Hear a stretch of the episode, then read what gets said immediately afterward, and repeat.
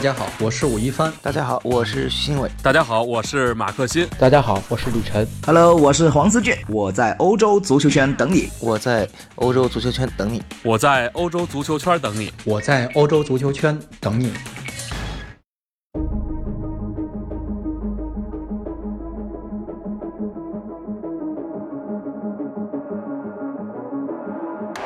Welcome to the world, no heroes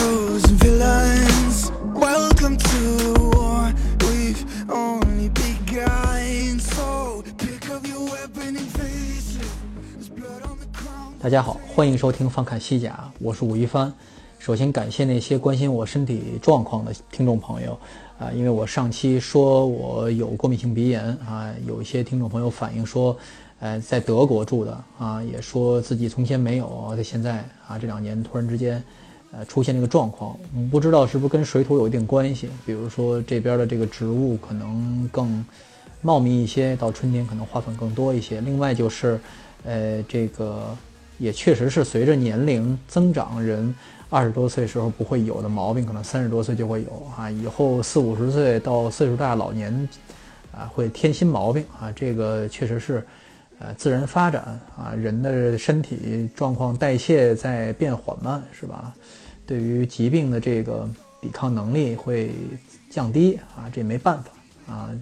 呃，大家放心，我这两天已经好多了，三天没出门啊，坚持吃药，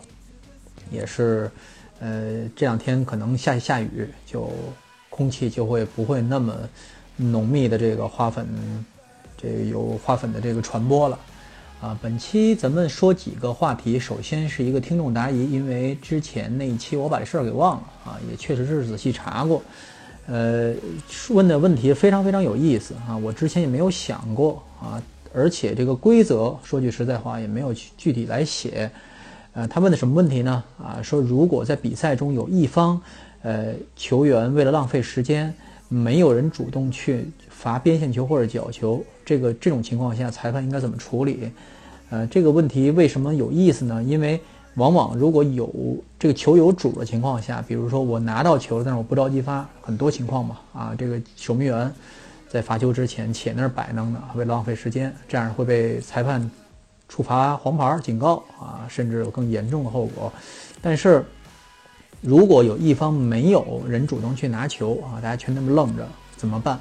呃，我查了一下规则，没有一对应的规则啊，这个至少在大纲里是没有的，就是这个国际足联给出的足球这个规则的规则大典里是没有的啊。这个情况被视为应该是被视为一般性的，哎，这个浪费时间就拖延时间，呃，这样该怎么处理呢？无限期的延嘛，是吧？你这个呃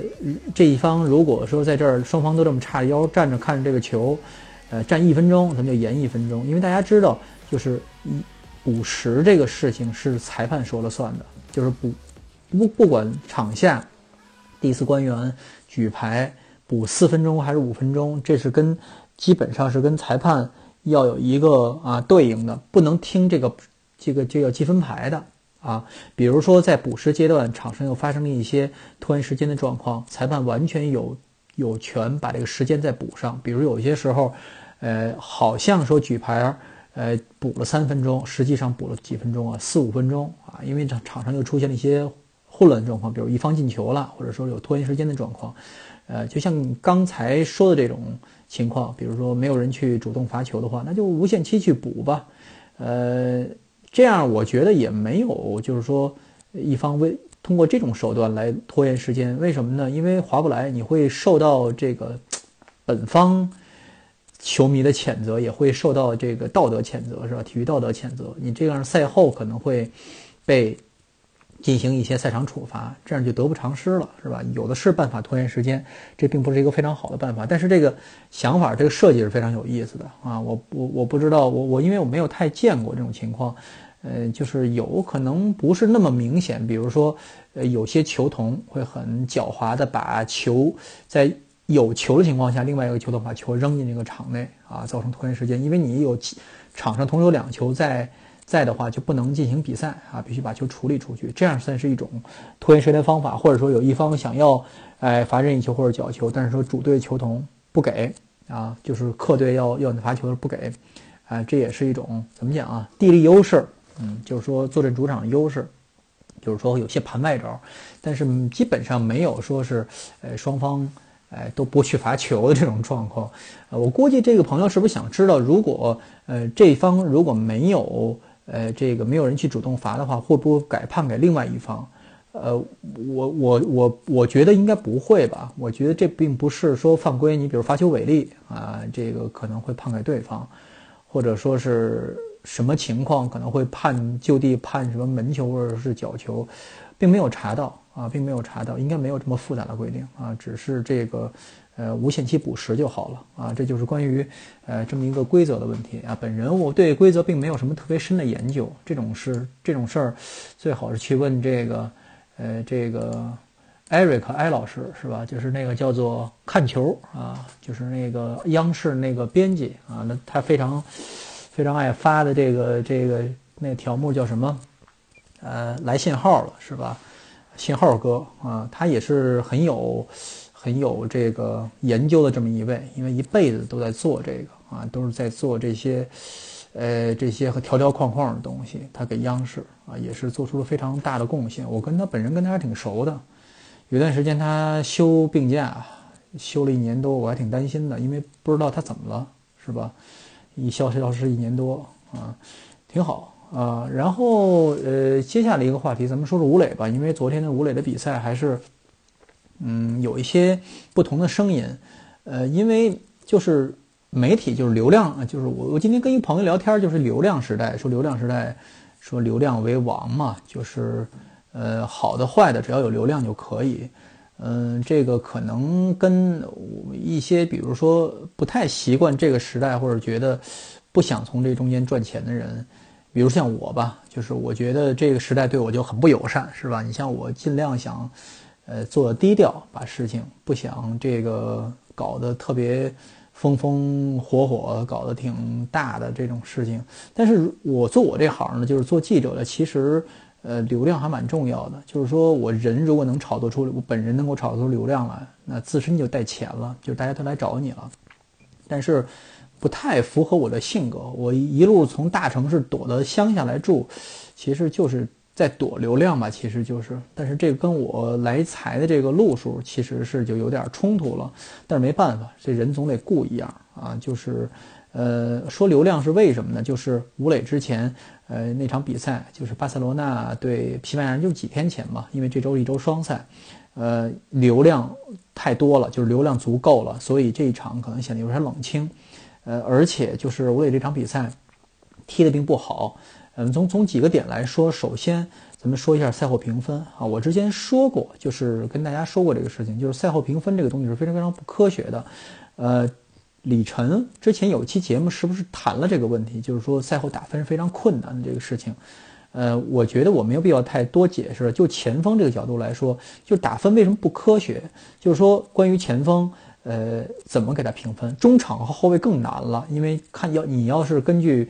整个场面来给每一个人来下定义的话，这个带有非常主观的色彩，而前锋相对来说就好，哎好，这个给评分一些，呃进球了那就肯定给高分啊，你要不进球的话那肯定不给高分，是这么一个状况啊，就是像吴磊这一场没有进球，而且呃怎么讲浪费了一个非常好的得分机会，这样的话啊，这个赛后给了他全场最低。呃，评分的这个人，呃，世界体呃，这个每日体育报的这个记者啊，这胡安卡洛斯这老先生，我还认识他，呃，这老先生是一个特别啊，特别老派的一个老老先生，啊，他不会太照顾某一个人群的情绪，他觉得那个球很可惜没进，或者说是吴磊在场上表现并不突出，嗯，站在非常非常客观角度，确实是。就是是这么一个状况，踢得不好。但是呢，我们站在中国球迷的角度来说，吴磊踢得怎么样呢？正常发挥。为什么呢？首先，西班牙这场比赛就整体来说紧张感不够啊，踢得不够紧凑。呃，你对赫塔菲这种球队，你如果踢有意踢控制足球，你对赫塔菲不可能不踢控制足球，因为他本身这个球队不控球，就不想控球，把球让给你踢。你这样的话就是。害得你不得不控球，就这么一个状况啊，你不由自主就把球拿脚底下了。而且赫塔费这个球队，就是说跟他反反常理的一点，就是说，呃，对于很多球队来说，反常理一点是什么？他传球数太少了，而且他并不打那些就是经典防反。我们讲经典防反，大家想象中是什么样啊？就是快嘛，把球交给边路球员，然后快速的进行一个，比如说两点、三点包抄。最有效的进攻手段是什么呀？传中啊，传中一般会选择什么传中啊？就是底线传中，没有那么深的话，也会在禁区附近。但是，呃，赫塔菲不是这样的球队，赫塔菲是一个呃基本上没有深度的这么一个球队。这个球的角球，这个赫塔菲的球的角球非常少。他为什么没有深度进攻？因为他两个边后卫，他两个边后卫的这个上下上下这个走的能力其实并不强。安图内斯岁数比较大了。他右边这个两其实两个边后卫啊，一个是富尔基耶，这是从边右边后卫改打这个右边前卫的这么一位。这个达米安苏亚雷斯，呃，是一个以什么见长的球员？以这个呃贴身防守见长的球员。他与其说他是边后卫，有点像踢出来的后腰，就这么一个状况。这是一个特殊，呃，波尔达拉斯就他们主教练特别设计过的。所以知道有这么一个状况，吴磊可能在左路被这俩人锁得死死的。所以，呃，其实赛前还是有布置，就这个录音，呃，然后就是让吴磊跟这个梅伦多来换边儿。大家看了几场西班牙人的比赛，也知道梅伦多这个球员跟呃吴磊和这个波尔波尔哈伊格莱西亚斯的这个呃他的这个技术技术特点是完全不一样的。这个梅伦多是一个盘带拿球。盘带过人啊，就是有点儿就是突击手，就这个意思啊。他是要拿球的，所以他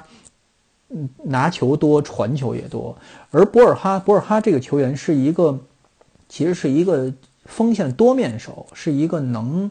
能能干很多活的。但是吴磊的这个情况就比较特别了，就吴磊他的现在踢法还是比较单调，就是呃他多是埋伏在对方禁区里。或者是在禁区边上，啊，他在这个人缝里找这个这个，呃，这叫传跑点啊，传跑时机啊，对方就是自己球员给他一个过顶，他就去跑，把对方那个防线扯开。他拿球，如果能射就射，射不了的话，至少能把对方这个防线能扯宽度扯得开一点儿，就大家不得不防的这么一个人物。因为让他拿球很危险，他不像很多中锋，比如说拿球他不危险，因为他的位置不好的情况下他。他没有别的办法，他没有那么强的那个突击能力，但是吴磊有。但是吴磊这一场问题在哪儿？首先有就是有两点，第一就是他确实是呃还是缺乏身体对抗能力，因为呃赫塔费这个球队实在是太诉诸于哎这个肉搏了。啊，这个球这个这个球队是特别不怕贴身防守的，所以吴磊大多数时候是被对方几个人就是在缠斗。而他，比如说在摘要拿高球的情况下，他又没有任何优势，所以这是一个很大的问题。但是有几次，只要让吴磊跑起来，他就能甩旁边那个人。比如他在上就是上半场得到那个单刀机会，第一，博尔哈那个球给的确实不错；第二，吴磊直接就是一一下就把这个连停带过，把这个杰内，就是呃赫塔费的中后卫就过去了。大家知道杰内这个中后卫其实速度并不慢。啊，他启动其实爆发力其实蛮强的，但是被吴磊一下就过去了。但是吴磊为了过这个人啊，把这个角度，把这个单刀这个角度就让开了。而且他单刀那个球处理确实是稍微有点儿啊，有点儿这个。首先他这个进禁区的时候，对方守守门员已经出来了啊，这个已经没有太多角度了。其次，确实处理的时候有点儿，哎，就是一脚抡，就是到哪到哪算哪了啊。这个就是反映出来，很反映他的真实水平嘛，就是。呃，其次就是下半场，其实他有几次很不错的，在右路啊，他左路刚才我说他过不去嘛，是吧？在右路几次很不错的拿球向底下底的这个这么一个机会，包括他的边路跟队友有想做做强撞墙配合的这个意思，但是呢，很大的问题是，就是吴磊的传球技术啊，就是吴磊有两个特别大的短板，就是第一就是身体对抗确实差。大家说他射术差，比如说这种球百分之百单刀不进的这种情况，我觉得真的不以为意。我觉得真的，我觉得不以为意，因为这个水准的前锋，你比如说你要是说吴吴磊五两百万欧元交换过来的，五百万欧元的这么一个身价的话，我觉得如果有三次单刀机会上进一个，我觉得就已经就就就很了不起了啊。比如说，嗯，并不是那种很很很那什么的，关键是他在整个全队中的一个战术作用啊，这是一个非常重要的。嗯嗯，教练不是说说政治工作或者怎么样，确实是现在很倚重吴磊啊，现在很倚重吴磊。但是吴磊这场比赛比赛表现怎么样？确实是啊，并不突出，并不突出，跟对方打法有一定关系。但是今天也确实是，就是昨天我发现有这个出呃冒出来就是。就真的是有意黑吴磊的人，跟这个吴吴磊吹无脑吹的人，真的是比例差不多。这两类人其实都带来相当的负面影响。我不知道是怀着什么样的心理啊来处理这个事情，因为并不客观嘛。我我看吴磊的比赛，就比如看看西班牙人的比赛，我当然盼着吴磊要表有有好的表现。但问题是，我如果写东西的话，我要写东西的话，呃，当然也是怎么讲呢？就是以这个保护为主。啊，以保护为主，我不会像那么犀利的去开一些球员的，比如说调侃他呀，比如说莱莫说莱奥巴比斯唐啊，说勒马尔啊这些上半赛季啊，或者说埃尔莫索呀。但问题是什么？就是说没有说像像你说的差到那种地步。如果说一整场比赛我要是能够这个呃 carry 球队往前走的话，那我也不是说这个身价的球员了，是吧？啊，我也不用再说了。只不过大家。有些时候吹得太厉害，引起了一些很逆反的心理。吴磊到现在为止踢得最不好一场比赛，可能对瓦伦西亚那一场，我觉得确实是有点没头苍蝇一样啊，跑也跑得不对。但是这一场确实踢得还可以，虽然真的是没什么表现，而且传球失误率比较高，但问题是他也不太怕拿球。有很多人很怕拿怕拿球嘛，就是说怕担责任，我踢好我这块就行就行了。但是其实不是这样的啊，吴磊最重要的。优点，我现在看出来就是，我觉得他还是蛮有责任心的，就是说融入感、主动融入的这种这种意识非常非常强，而且这个呃这种感觉也非常好啊，知道该怎非常聪明的一个球员，知道怎么踢球，但是短板还是比较明显啊，而且大家不要想，就是像吴磊，比如说如果他真的通在西甲通过他的这个踢球。呃，再继续有提高，比如说他那个都给他那个就是那个短传跟队友那种倒脚都给，就是一种一脚传球有提高的情况下，能给中国队带来太大的帮助。我觉得大家还是，呃，对这个东西保守乐观一点，因为他不是一个中场球员，不是那种能把球队的整个节奏带起来的球员，不是能够把整个球队那个档次能提高到一个水平球员。比如前几年。大家给我家介绍几个就是在西甲踢球的一些亚洲球员，比如说内科南和这个啊马苏德舒贾埃。你看马苏德现在还在，哎伊朗继续还在踢球啊。就这种踢中场的球员是很容易把球队带来一个新的档次、新的高度的。但是踢前锋，尤其是踢这种无球跑位的，尤其是在西甲，至少在西甲这样，我不知道他在中超怎么样啊，呃还是很难。所以我还是很盼着像。呃，中国如果有一个中场球员能在欧洲，哪怕不用在西甲立足，在西乙如果能踢上半个主力，一个中场球员，我觉得也是对中国队的这个帮助实在是太大了。我觉得实在太大了，这是我一厢情愿的一想想法。还有另外一个话题，咱们说一下关于呃。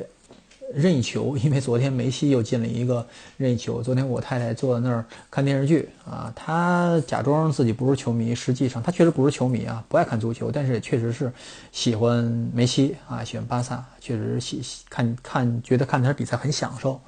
呃，这个我跟他说啊，他要罚球的时候，我跟他说，呃，这个梅西要踢点球了，梅西踢点踢点球了啊，半开玩笑的啊，就梅西真把球踢进去了，那个位置他让他踢进去。你比如让他踢进去，我觉得一点我都不奇怪啊，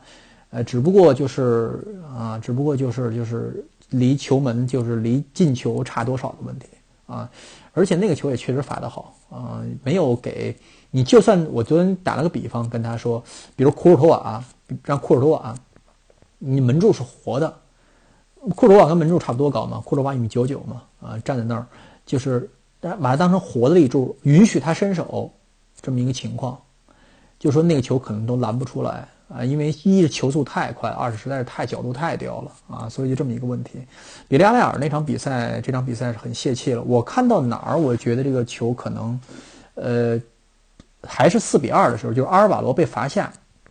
我觉得这个比赛，呃哪儿到什么情况下，我觉得这比赛还有戏。就是我觉得大家都站起来了，就是后来四比二阿尔瓦罗被罚下的时候，大家都面带喜容。你看换下这个楚克乌泽还是谁，还是埃坎比啊，笑呵呵在那有打有有说有笑了，觉得自己要赢球了。这个情况下是非常不对的，因为整个情绪都是不对的。呃，缺教练缺乏一个必要调整啊。这几场比赛也都是下来，这这这一轮的这个逆转和这个绝杀特别特别多嘛，大家可以看一下。呃，这个塞尔塔对这个维斯卡这场，包括之前毕尔巴鄂这场啊，从绝平到反绝杀这么一个状况，哎，这是一个非常不得了的这么一个状况，说突出说明什么问题？有些球队啊，确实是缺乏意志品质啊，这是以前就是已故的陶伟老师经常说的一句话：意志品质。他踢过球的人知道这个事情是什么意思，就是说我要。把集中力保持到最后一刻，而不是说中间松懈了啊，把一些技术动作就很松懈的处理掉了。比如说卡列哈，昨天比利亚雷尔主教练下来就就吐槽，就抱怨说自己队队员处理球太不精细，就是他在最后一刻，我没看见是谁，没有把球哎非常妥善处理，而是把球让出去角球，给了苏亚雷斯一个绝杀的机会，就是这样，就是一些细节成就成就这个。这个你你的这个成绩嘛，成就你的这个最终结果。切别说西这个巴萨还有这种超级武器啊，你不得不防超级武器。就算是一般球队，你让这种球进去，对方门将上来给你点压力，一下球进了，你说怎么办？就这么一个状况，眼看三分变变变成一分了啊！这个梅西的这个任意球，我仔细想了一下，就是过去几年间有没有这么好的任意球？呃，罚球手，因为梅西并不，嗯，这真的是最近这若干年才显露出来，就是他踢任意球有绝活，真的是。其实他一直踢任意球一直不错，但是他并不是任意球命中率最高的球员。就是说，他拿球，大家像这两个赛季一样，拿看着他拿拿球要踢任意球，大家就发抖，哎，这么一个状况啊，并没有。这是最最近之前还有一期有有相当一段时间，大家捧 C 罗嘛，说 C 罗是西甲任意球大师嘛。哎，我这个 C 罗在某一个。某某一个十年代吧，大概是一三一五这么一个年代，就是他确实任意球罚的是挺多，而且挺，而且后来越确实技术越来越好，进的任意球他也能罚，也会罚了。但你就把他摆在大师这个位置，我觉得真的有点儿，有点太，他这叫什么呀？就是这个，呃，太夸张了吧？我觉得啊，因为呃，这个过去之前。几十年间吃任意球饭的人挺多的，就是说他别的技术并不突出，嗯，他这个，但是他这个任意球一脚好的任意球给人印象太深太深了，呃，比如这个在里昂啊，这个六冠王的功臣小卢尼尼奥，巴西的这个那个任意球踢的真的就是近的远的啊，高的低的啊，怎么踢怎么有。比如那些年的这个罗纳尔迪尼奥，罗纳尔迪尼奥，我甚至有一段时间我也不觉得他也是，因为他别的技术太突出了嘛，并不显他任意球，但是他任意球确实踢得非常非常好啊，非常非常好，就是就这是一类嘛，就是罗尼奥，比如比如呃以前的米哈伊洛维奇啊啊，西甲有一些呃定位球任意球高手。啊，我印象里，但是西甲这个呃任任意球高手就没有，就是比如小，尤其是小球会没有，就是那么突出了啊，没有那么突出了。呃，之前那些年，呃，确实是有，你比如在皇马效力这些中场球员，基本上都是定位球高手。你像，呃，贝克汉姆就不说了啊，这个齐达内啊，飞哥都有会踢一脚好的任意球。像巴萨啊，你像这个。小罗啊，小罗走了以后，有相当长一段时间，巴萨没有特别好的这个呃定位定位球的罚球手啊，进能进任意球的，呃，给人印象最深的就是以前呃在贝蒂斯踢球的一个叫马尔马克斯阿松桑的啊，这是被呃就是世所公认的啊任意球高手啊，这是非常非常强悍的一个，呃，真是大家可以去。回顾一下，就是我同龄人去那个时时间那个时间段游戏，比如说这个实况啊，或者说非法，呃，包括这个冠军足球经理啊，他的这个他的这个任意球数值非常非常高的，而那个任意球弧线是非常非常可怕的。呃，后来有相当长一段时间就没有特别突出的呃任意球罚球高手，呃，我印象里就是大家一看哦，有段时间进任意球，比如说西班牙人路易斯加西亚啊，确实是进任意球。呃，比如这个呃，还有谁？就是毕尔巴鄂的大卫洛佩斯，好像是。再往前还有马竞的这个呃双冠王时期那个功臣潘蒂奇。呃，后来就是有一些任意球罚得很好的一些球员，他不是说射门，而是说传球。呃，我觉得还是有一脚绝活。比如说以前在贝蒂斯时期的那个贝尼亚特，后来现在在毕尔巴鄂。确实是任意球踢得非常好，他就是任意球传球，而且在塞维利亚时期的拉基蒂奇，这是确实是他那个任意球踢得确实是好。呃，不过当时现在，呃，西甲除了这个呃梅西以外啊，任意球命中率比较高的帕雷霍啊，这是巴伦西亚的帕雷霍，这是确实是任意球踢得比较好的。但是相比那些大师来说，还是哎差着一个档次啊，差着一个档次。之前有几年这卡索拉啊，在马拉加时期。之前大家挺奇怪，说卡索拉什么时候会罚会罚任意球了？在马拉加那个赛季进了四个任意球吧，很短时间内应该进了四个任意球，确实是，呃，非常也非常了不起，也非常惊人。因为之前没有让他罚过，有时候就任意球这个事情就是这样，脚顺，就是你之前没有发现这个人其实会罚任意球啊。这赛季还有另外一个球员，就是莱万特的这个巴尔西，这个这个马其顿国脚啊，这个呃巴尔西。呃，他确实是啊，也是进了几个任意球，但是到现在可能有段时间闹球荒啊，现在也不显他了，就是这样，脚风顺而已，是吧？不过梅西这个确实是能看出这个个人水平啊，说他是呃综合素质最全面的球员，确实不为过啊。好，本期翻看西甲就在这里，谢谢大家，咱们下期再见。